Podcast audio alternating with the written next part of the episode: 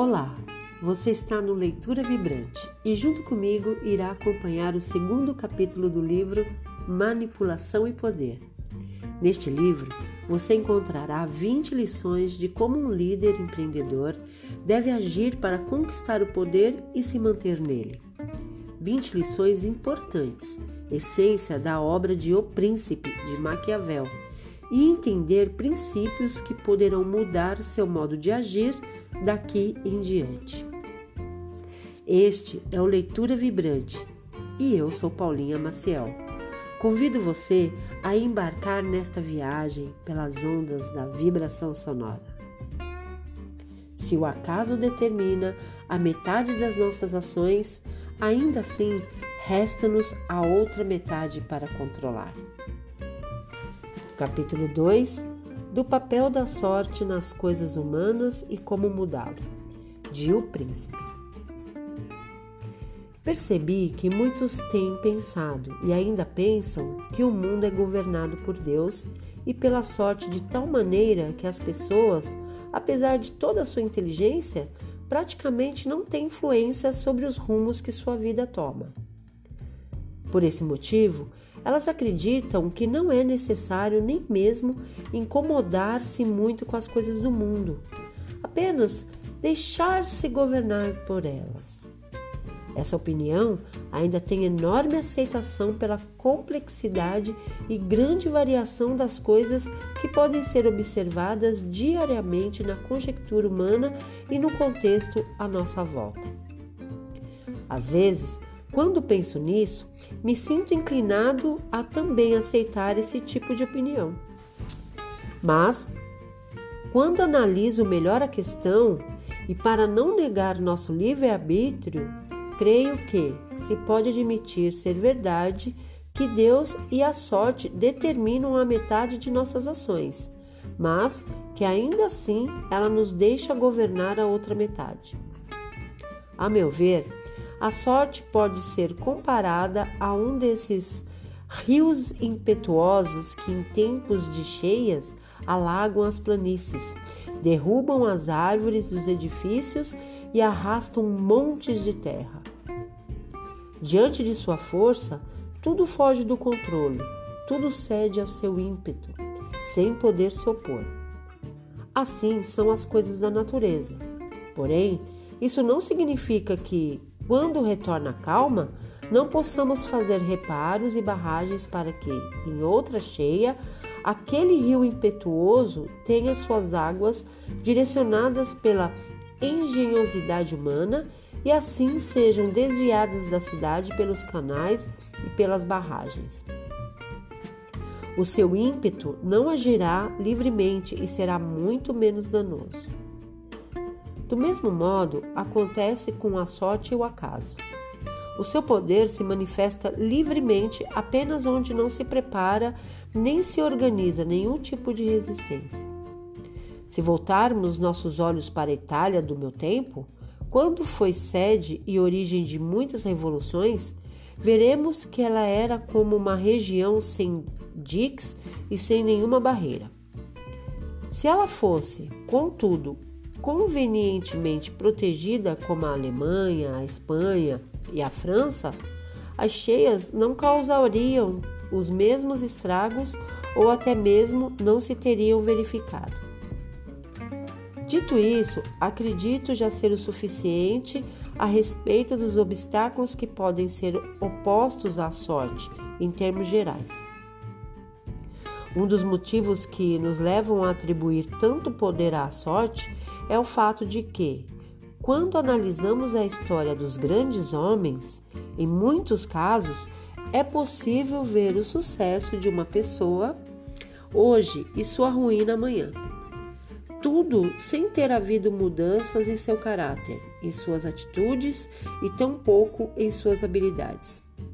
Julgo que a razão disso é que, quando o sucesso depende tão somente das circunstâncias e não só do indivíduo, ele se perde sempre que as circunstâncias mudam.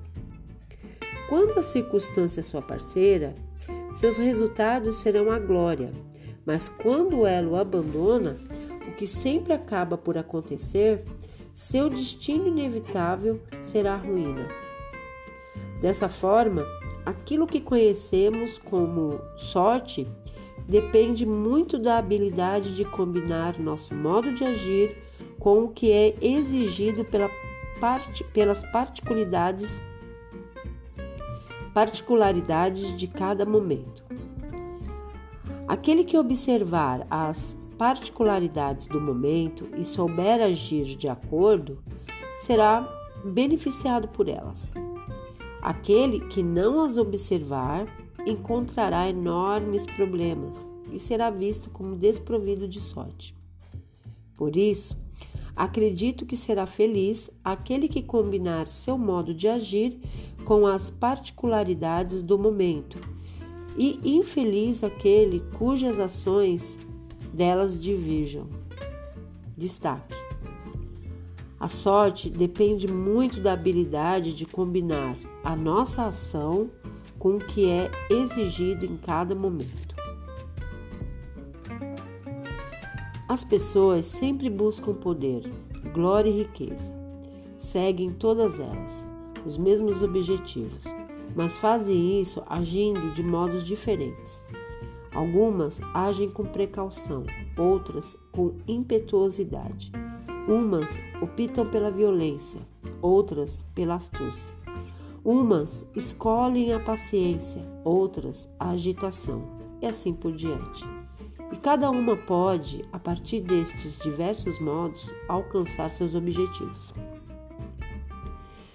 Nota-se entre dois indivíduos cautelosos que almejam o mesmo objetivo que, apesar de terem o mesmo comportamento, um pode alcançá-lo e o outro não. Do mesmo modo, uma pessoa cautelosa e a outra impulsiva podem obter os mesmos resultados, apesar de terem comportamentos diferentes.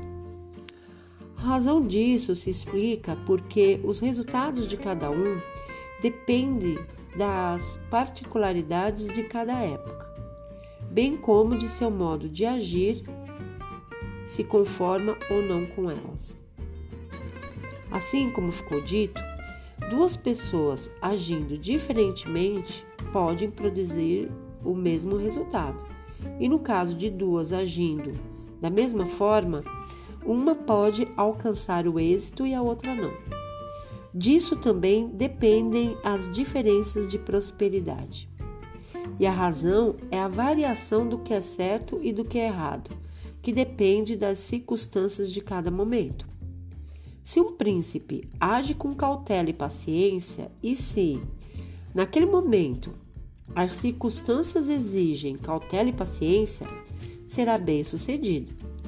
Mas, se as circunstâncias mudarem exigindo decisões e atitudes rápidas, e ele continuar agindo com cautela e paciência, na certa fracassará.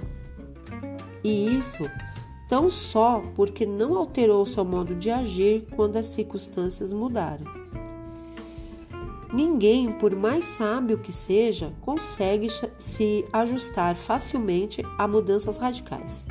As razões para isso são duas nossa dificuldade de nos desviar daquilo a que nos impele, nossa natureza e que nos faz agir de certo modo, muitas vezes alheio à nossa vontade. A outra razão é que, quando prosperamos por certo tempo seguindo por é, um caminho, no momento em que as circunstâncias mudam, não conseguimos nos convencer a abandoná-lo a tempo. O príncipe cauteloso, no momento em que é necessário ser impossível, por exemplo, não consegue sê-lo e por isso fracassa. Se mudasse de natureza, conforme as exigências do tempo e das coisas, não fracassaria e assim sua sorte não mudaria. Concluo, portanto, afirmando que, como as circunstâncias mudam e o príncipe conserva com obstinação seu modo de agir, ele será beneficiado pela sorte, enquanto seu modo de agir for apropriado às exigências do momento. Quando as circunstâncias mudarem e suas ações não forem mais adequadas para o momento, ele conhecerá o fracasso. E isso chamamos de falta de sorte. Estou convencido também de que é melhor ser ousado do que cauteloso, porque a sorte é feminina e para dominá-la é preciso saber fletar e seduzi-la. Também é reconhecido que ela se deixa seduzir mais pelos amantes ousados do que por aqueles que procedem com cautela e frieza. Conclui-se daí ainda que a sorte, como, como a mulher, é sempre mais amiga dos jovens, porque são menos cautelosos, mais ousados e impulsivos e a dominam com maior audácia e voracidade. Maquiavel, capítulo 25, de quando pode a sorte nas coisas humanas e de que maneira se deve resistir. Análise.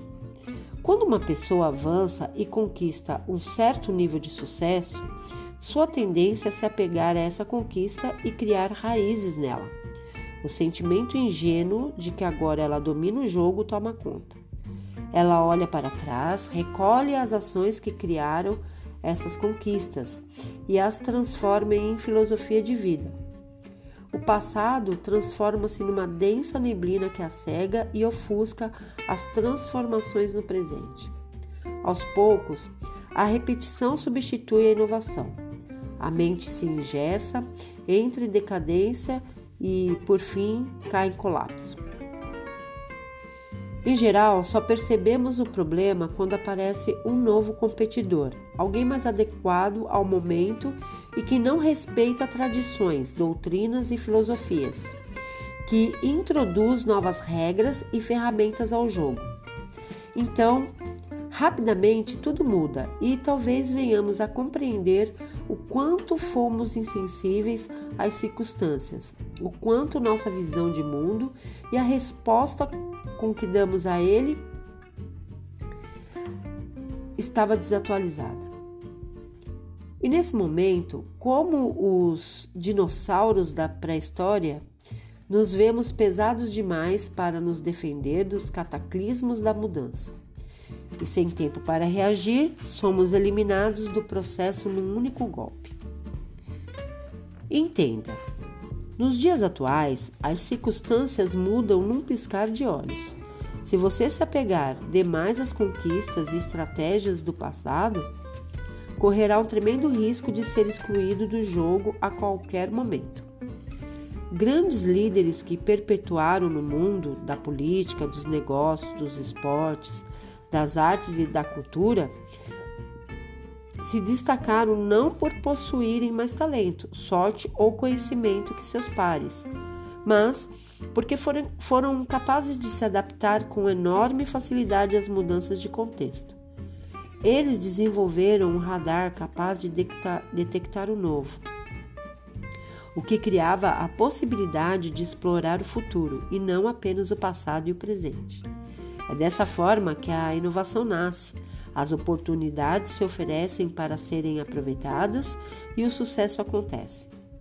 Essas pessoas entendem que o sucesso não é mais possível e talvez nunca tenha sido. Apenas por meio da aprendizagem de um conjunto de ideias, regras e princípios que devem ser seguidos com a rigidez e disciplina de uma dieta ou de uma receita. Não há fórmula mágica para o sucesso. Ideias, regras e princípios servem apenas como ferramentas que, se não forem usadas no contexto certo, não servem para nada. Nesses tempos velozes e fugazes, conhecimento, teorias, princípios e até mesmo a experiência podem ser extremamente limitados. Ninguém, por mais genial que seja, possui inteligência experiência, formação e habilidade natural para prever com segurança absoluta os eventos futuros. Nenhum pensamento, por mais acurado que seja, consegue nos preparar para o caos das infinitas possibilidades que se apresentam a cada momento. A única segurança que podemos criar é desenvolver a habilidade de nos adaptar ao imprevisível assim que ele se manifestar. Ponto de partida para desenvolver essa, essa habilidade é entender que não temos controle sobre, sobre grande parte do que acontece conosco. Estudos apontam que entre 85% a 90% do que nos acontece foge completamente do nosso domínio. Pense sobre sua vida. Ao nascer, por exemplo, você é, você não, não teve controle sobre quem seriam seus pais, o ano e o lugar em que você nasceu, o tipo de influência que você teve nos primeiros anos de vida, a escola onde foi alfabetizado, o contexto que definiu suas amizades. Essas coisas, todas de extrema importância, simplesmente se impõem a você. O passo seguinte é aceitar que todos nós temos uma determinada margem de controle sobre a existência, o que nos torna os únicos responsáveis pela maneira como nossa vida se desenvolve ao longo dos anos. Compreenda, o nível de poder e sucesso que qualquer indivíduo alcança não é consequência dos fatores sobre os quais ele não tem controle, mas da maneira como ele age com os fatores sobre os quais ele tem controle. Desenvolver poder e liderança, então, é criar a habilidade não só de exercer o poder sobre essa pequena margem de domínio que temos, mas também de expandi-la. E o modo de fazer isso é desenvolver controle sobre si mesmo. Como escreveu Krishnamurti, a transformação do mundo é provocada pela transformação de si mesmo. Para haver transformação, o autoconhecimento é essencial. Sem saber o que você é, não há base para um pensamento correto. E sem conhecer a si mesmo, não há transformação. O indivíduo precisa se conhecer como ele é, não como deseja ser, pois aquilo que ele deseja ser é apenas um ideal e por isso fictício, irreal. Só aquilo que ele deseja ser é, é só aquilo que ele verdadeiramente é, pode ser transformado, não aquilo que ele deseja ser. Conhecer-se como se é requer uma mente extra, extraordinariamente alerta, porque o que se é está sofrendo constante transformação e mudança. E para segui-lo depressa, a mente não deve estar presa a nenhum dogma ou crença particular, a nenhum padrão de ação. Se quiser saber o que você é, não pode imaginar ou acreditar em algo que você não é. Se eu sou ganancioso, invejoso, violento, um ideal de não ganância é de pouco valor. O entendimento do que você é, seja feio ou bonito, bom ou ruim, sem distorção, é o início da virtude. A virtude é essencial pois ela proporciona liberdade. Todo o poder vem de dentro. E se você tem consciência de quem você é, se tem consciência daquilo que é bom e daquilo em que não é, se conhece suas forças e sabe como explorá-las, se sabe onde estão suas fraquezas e como controlá-las, se é capaz de entender as pessoas e ter uma ideia clara do que as motiva, mesmo que não consiga ter controle absoluto sobre o contexto à sua volta, o simples fato de estar consciente de tudo isso lhe dará uma enorme vantagem sobre a maioria que o ignora. Através desse processo de saber quem você é, de compreender os outros, de entender a maneira como as pessoas agem e os motivos pelos quais o fazem, sua chance de cometer erros bobos e ingênuos que possam destruir seu poder e sucesso se reduz significativamente. Quanto menos você se apegar às fórmulas fixas, maior será sua capacidade de adaptar o pensamento às circunstâncias do momento e mais eficaz e realista serão suas respostas a essas circunstâncias. Portanto, a partir de hoje, Liberte-se de apegos desnecessários, descarte velhas técnicas, velhos métodos, fórmulas e filosofias ultrapassadas e, em seu lugar, desenvolva um radar para detectar os problemas e as oportunidades que estão por vir. Adapte-se rápida e constantemente ao contexto. Seja inusitado, coloque-se na vanguarda, esteja sempre em busca de algo que combine mais com a realidade atual do que com aquilo que já existe. Quando fizer isso, sua mente se tornará, se tornará alerta e você passará a ver oportunidades onde a, ma a maioria absoluta só se vê crise e obstáculos. Esse foi mais um capítulo do livro Manipulação e Poder e eu espero você no próximo capítulo. Até lá!